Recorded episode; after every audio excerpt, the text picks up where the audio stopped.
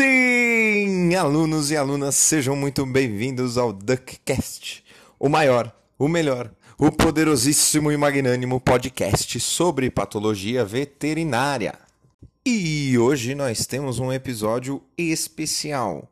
Hoje teremos um episódio express porque o professor está com preguiça de fazer um episódio inteiro. Então ele resolveu fazer um episódio bem rapidinho só para lembrar alguns conceitos, porque nessa semana ainda tem que sair um episódio sobre patologia dos ossos.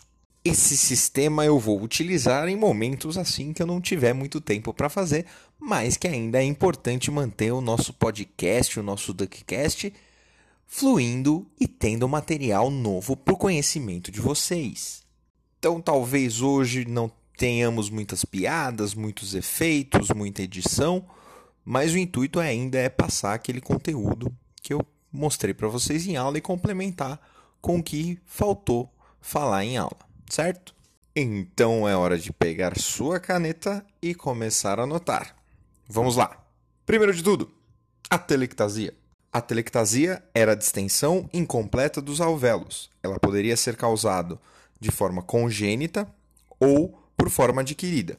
A forma congênita estava relacionada com o momento em que o feto nasce e passa a ter uma respiração baseada no oxigênio. Então, o que acontece? Quando ele é inspirar, ele poderia aspirar mecônio ou líquido amniótico, causando obstrução, que teria uma consequência, uma telectasia. Outra forma de acontecer a telectasia congênita seria pela baixa de surfactante, pela baixa produção de surfactante devido à síndrome da angústia respiratória infantil. A telectasia adquirida tinha basicamente duas grandes causas: as causas compressivas, relacionadas a principalmente massas na pleura ou perda da pressão negativa, e as obstrutivas, relacionadas a edemas e inflamações até mesmo corpos estranhos e parasitas que impediam a passagem de ar. Nas regiões de atelectasia, macroscopicamente, vamos ver regiões deprimidas, normalmente com coloração azul escuro, podendo ser flácido ou firme, vai depender ou não da presença de edema, e também a causa está relacionada com o padrão de distribuição. Ele pode ser multifocal, pode ser lobular ou pode ter vários graus dependendo da causa. Microscopicamente, o achado principal é as paredes alveolares estarem bem aproximadas e aumentar o tecido intersticial, justamente porque os alvéolos estão ocupando menos espaço nesse pulmão. Então o interstício acaba crescendo. E eu esqueci de falar, mas eu vou errar muito as palavras. Então, se eu errar a palavra, azar de vocês. Enfisema. O enfisema nada mais era que bolsas de ar afuncionais. Em veterinária, em animais, isso só acontece com um processo secundário e frequentemente associada a broncopneumonias, que são acabam gerando exudatos, que a gente vai comentar mais para frente, que obstruem brônquios ou bronquíolos. O que vai acontecer é que vai entrar mais ar do que vai sair ar. Macroscopicamente, o que vamos ver são bolhas de ar de diversos tamanhos, principalmente se a causa for intersticial, relacionado principalmente ao aspecto em ruminantes. Edema pulmonar. Bom, quando a gente falou de edema pulmonar, basicamente a gente se resumiu a dois tipos, né? Um deles chamado de hidrostático ou cardiogênico, que aí está relacionado principalmente com ou com aumento da pressão hidrostática, né, aumento de líquido, ou a baixa da pressão oncótica, que é a baixa de proteína. E isso tem que superar a capacidade de drenagem linfática do organismo. O que a gente pode pensar que pode causar esse tipo de edema, né, esse edema hidrostático, é insuficiência cardíaca, principalmente do lado esquerdo, uma sobrecarga de fluido hipoalbuminemia, que daí relacionado ou à síndrome nefrótica, ou à enteropatia ou hepatopatia, e reduções da drenagem linfática normalmente associados com processos neoplásicos. É, questão da, do edema de permeabilidade ou edema inflamatório vai estar relacionado muito com o aumento de permeabilidade vascular. Aumenta a permeabilidade vascular, sai líquido de dentro do vaso para fora do vaso, causando edema. Esse processo normalmente está associado a um processo inflamatório, então são causas inflamatórias, como por exemplo doenças virais, é, toxinas, sepse, medicamento, choque anafilático. E o que eu vou ver na necrópsia, no edema de modo geral, é um pulmão mais pesado, úmido, a cor varia muito pela causa, é, a principal característica do edema é ele ser um líquido espumoso, né? ele lembra muito espuma, isso é muito frequente de encontrar em necrópsia. E em bovinos a gente vê um padrão lobular muito acentuado, principalmente por causa da quantidade de tecido conjuntivo que tem entre os lóbulos.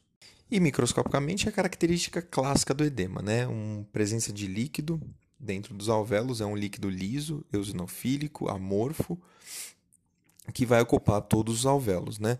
E dependendo se for um edema inflamatório ou não inflamatório, no caso da inflamação, pode ser que tenha células inflamatórias muitas vezes associado com a causa. Bom, com relação às neoplasias pulmonares, né, as de origem primária, né, que têm origem no pulmão, são muito poucas, muito raras em animais, né, são mais frequentes em humanos por causa do cigarro. Mas em animais a gente tem alguns relatos de adenoma e adenocarcinoma, mas são bem pouco comuns. Falando de metástase, aí sim, é, muitas neoplasias fazem metástase para o pulmão, acerca como melanoma, carcinoma mamário, osteosarcoma, carcinoma de tireoide. A grande maioria faz metástase para o pulmão e é o principal mecanismo pelo qual o animal morre, é por ter metástase pulmonar. Bom, as principais alterações, né, as principais doenças do aparelho respiratório, com certeza são as broncopneumonias. Para falar das broncopneumonias, eu preciso lembrar vocês, né, daquela estrutura do pulmão, que 95% do pulmão ele é coberto por pneumócito do tipo 1, que ele é bem fino, ele é bem sensível e ele é responsável pela troca gasosa. E 5% do pulmão é composto por pneumócito do tipo 2, que é aquele mais cuboide, ele é mais resistente e, é e ele tem a capacidade de produzir é, surfactante. Lembrando que a gravidade da pneumonia está relacionado principalmente com comprometimento da membrana basal e comprometimento vascular. Lembre também que o pneumócito tipo 2 tem a capacidade de virar pneumócito tipo 1. Isso é muito importante para entender as outras pneumonias. A broncopneumonia lobular ela estava relacionada com uma infecção bacteriana não muito agressiva que tinha o sítio de iniciação principalmente na junção bronquialveolar. O que acontecia era basicamente uma bactéria, essa bactéria não muito resistente, não muito agressiva, que começava a destruir pneumócito tipo 1. À medida que ele começava a destruir o pneumócito tipo 1, o pneumócito tipo 2 tinha que começar a se proliferar para ocupar o espaço que havia sido deixado pelo pneumócito tipo 1. Nesse meio tempo, o sistema imune começa a chamar neutrófilo para o local da lesão para tentar eliminar a bactéria. Essa etapa em que tem grande quantidade de pneumócito tipo 2 no pulmão e bem pouca do tipo 1, porque eles estão morrendo, é chamada de fetalização. É chamada de fetalização justamente porque lembra um pulmão de um feto. O pulmão de um feto precisa vai ter muito mais pneumócito tipo 2 do que pneumócito tipo 1, porque ele não precisa fazer troca gasosa. À medida que o tempo passa, o sistema imune combate, os neutrófilos conseguem destruir a bactéria e o pulmão volta a ser como era antes, ou seja, há uma troca de pneumócito tipo 2, ele pode ou se transformar em pneumócito tipo 1 ou sofrer apoptose, e aí vai fazer com que o pneumócito tipo 1 volte a se proliferar, volte a tomar boa parte do pulmão e volte a fazer troca gasosa, o pulmão volta ao normal. Lembrando, a broncopneumonia lobular, ela vai avançar de lóbulo a lóbulo bem lentamente. Então você consegue ver essa evolução de lóbulo a lóbulo. O exudato predominante é o pus, então vocês vão ver principalmente pus, certo? O padrão ele fica muito mais evidente em pulmão de ruminantes por causa daquela grande quantidade de tecido conjuntivo no interstício e também pela pouca quantidade de poros de com. No caso da broncopneumonia lobal, o que a gente vai ter? Vai ter o comprometimento de membrana basal, porque frequentemente está associado a bactérias mais resistentes e mais agressivas, que acabam destruindo a membrana basal. Sem membrana basal, não tem onde apoiar e ter proliferação de pneumócito tipo 2, fazendo com que fique muito mais difícil é, a regeneração, né, a reestruturação desse pulmão. Então, de infiltrado inflamatório, a grande maioria vai ser de macrófago, porque o neutrófilo ele não dá conta de destruir essa bactéria resistente. Esse macrófago vai gerar um exudato essencialmente fibrinoso. Lembra que esse processo evolui muito mais rápido. tá? Então, se ele evolui muito mais rápido, a gente não consegue macroscopicamente notar a evolução lobular. Por isso que ela chama broncopneumonia lobal. E a evolução a cada lóbulo, ela ocorre primeiro com o processo de hemorragia e congestão, tem muita liberação de hemácia, seguido por uma hepatização vermelha. Ela chama hepatização vermelha porque você tem grande quantidade de tecido fibrinoso associado à hemácia. Então ela ainda é vermelha. À medida que há destruição de hemácia, a reabsorção de hemácia, você passa para uma hepatização amarela ou cinzenta. Esse padrão de broncopneumonia lobal ele é muito mais fácil de se ver no pulmão de um carnívoro. E o processo final né, da broncopneumonia lobal ele pode evoluir para uma carnificação, que daí é a troca total de tecido né, pulmonar por fibrina e fibroblasto, que começa a produzir tecido conjuntivo fibroso, e aí troca o tecido pulmonar, que serve de respiração, para um tecido conjuntivo fibroso, que não tem essa capacidade. Outro exemplo de pneumonia né, são as pneumonias intersticiais, que as causas frequentemente são associadas a processos alérgicos, tóxicos ou virais. Esse tipo de pneumonia ele acomete principalmente o interstício, né? então vai acometer desde o endotélio vascular, membrana basal e o próprio epitélio pulmonar.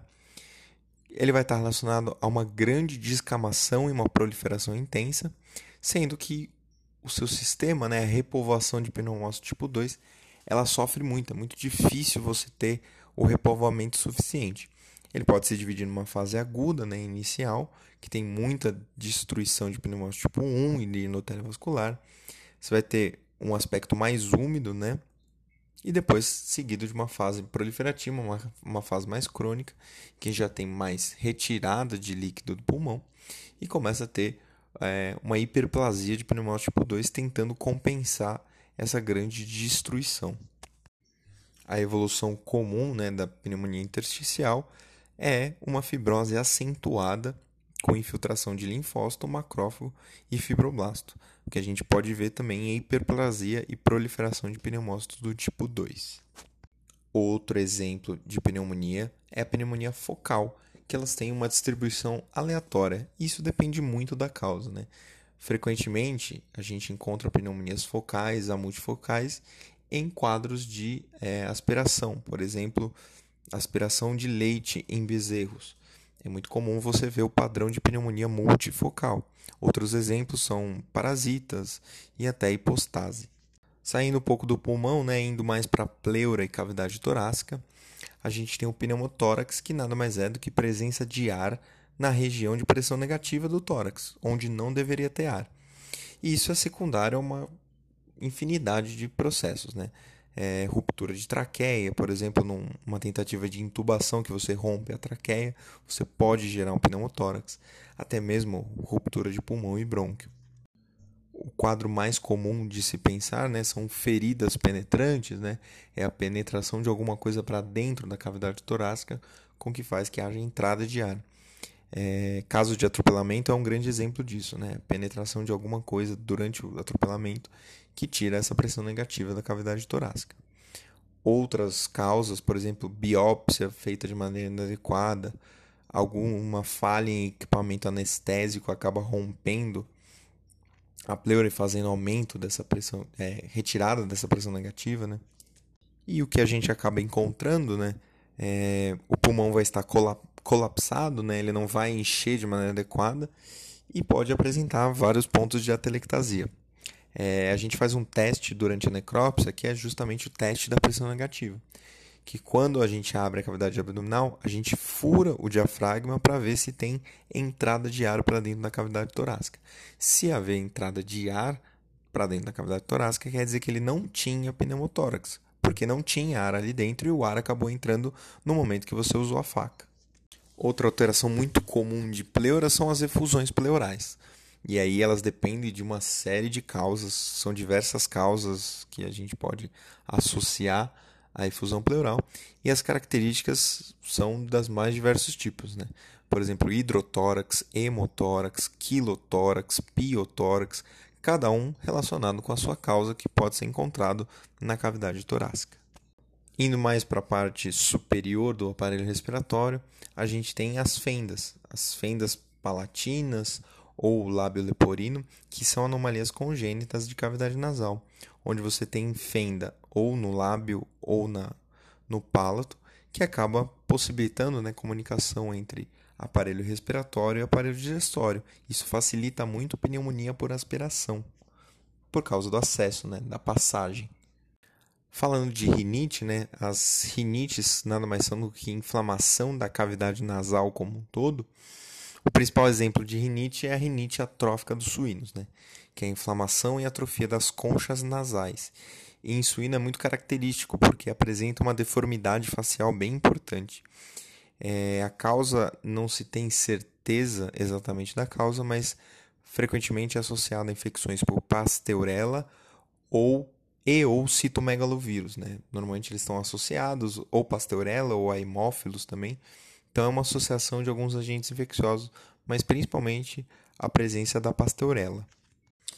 É, o que acaba acontecendo nessa rinite atrófica dos suínos é a liberação, né, por causa do agente infeccioso, de citocinas que induzem a reabsorção através do osteoclastos. Inibe a ação de osteoblasto. O que, que isso quer dizer? o osteoclasto ele era nada como se fosse um tipo de macrófago residente do osso, que ele servia para quebrar o osso, né, para digerir a matriz óssea. Enquanto o osteoblasto ele tinha a função de produzir o osso. Então, o que está acontecendo na rinite atrófica?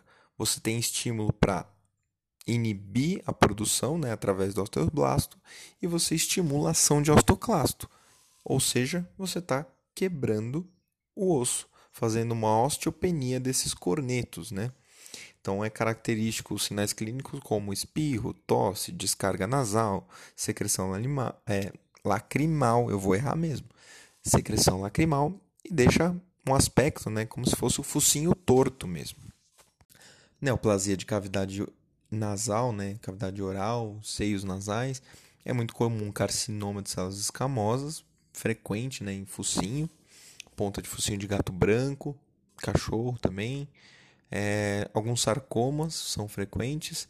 Melanoma oral é uma anaplasia, a anaplasia mais frequente de cavidade oral e a mais agressiva. E também o TVT. TVT lembra sempre do aspecto do, dos animais cheirarem, né? É, cheirar a genitália do outro animal, que possivelmente pode estar contaminado pelo TVT. Então, para nossa aula Express é isso. Espero que vocês tenham gostado. De novo, não vai ser o padrão, né? Eu acredito que fique muito mais legal com brincadeira, com personagem.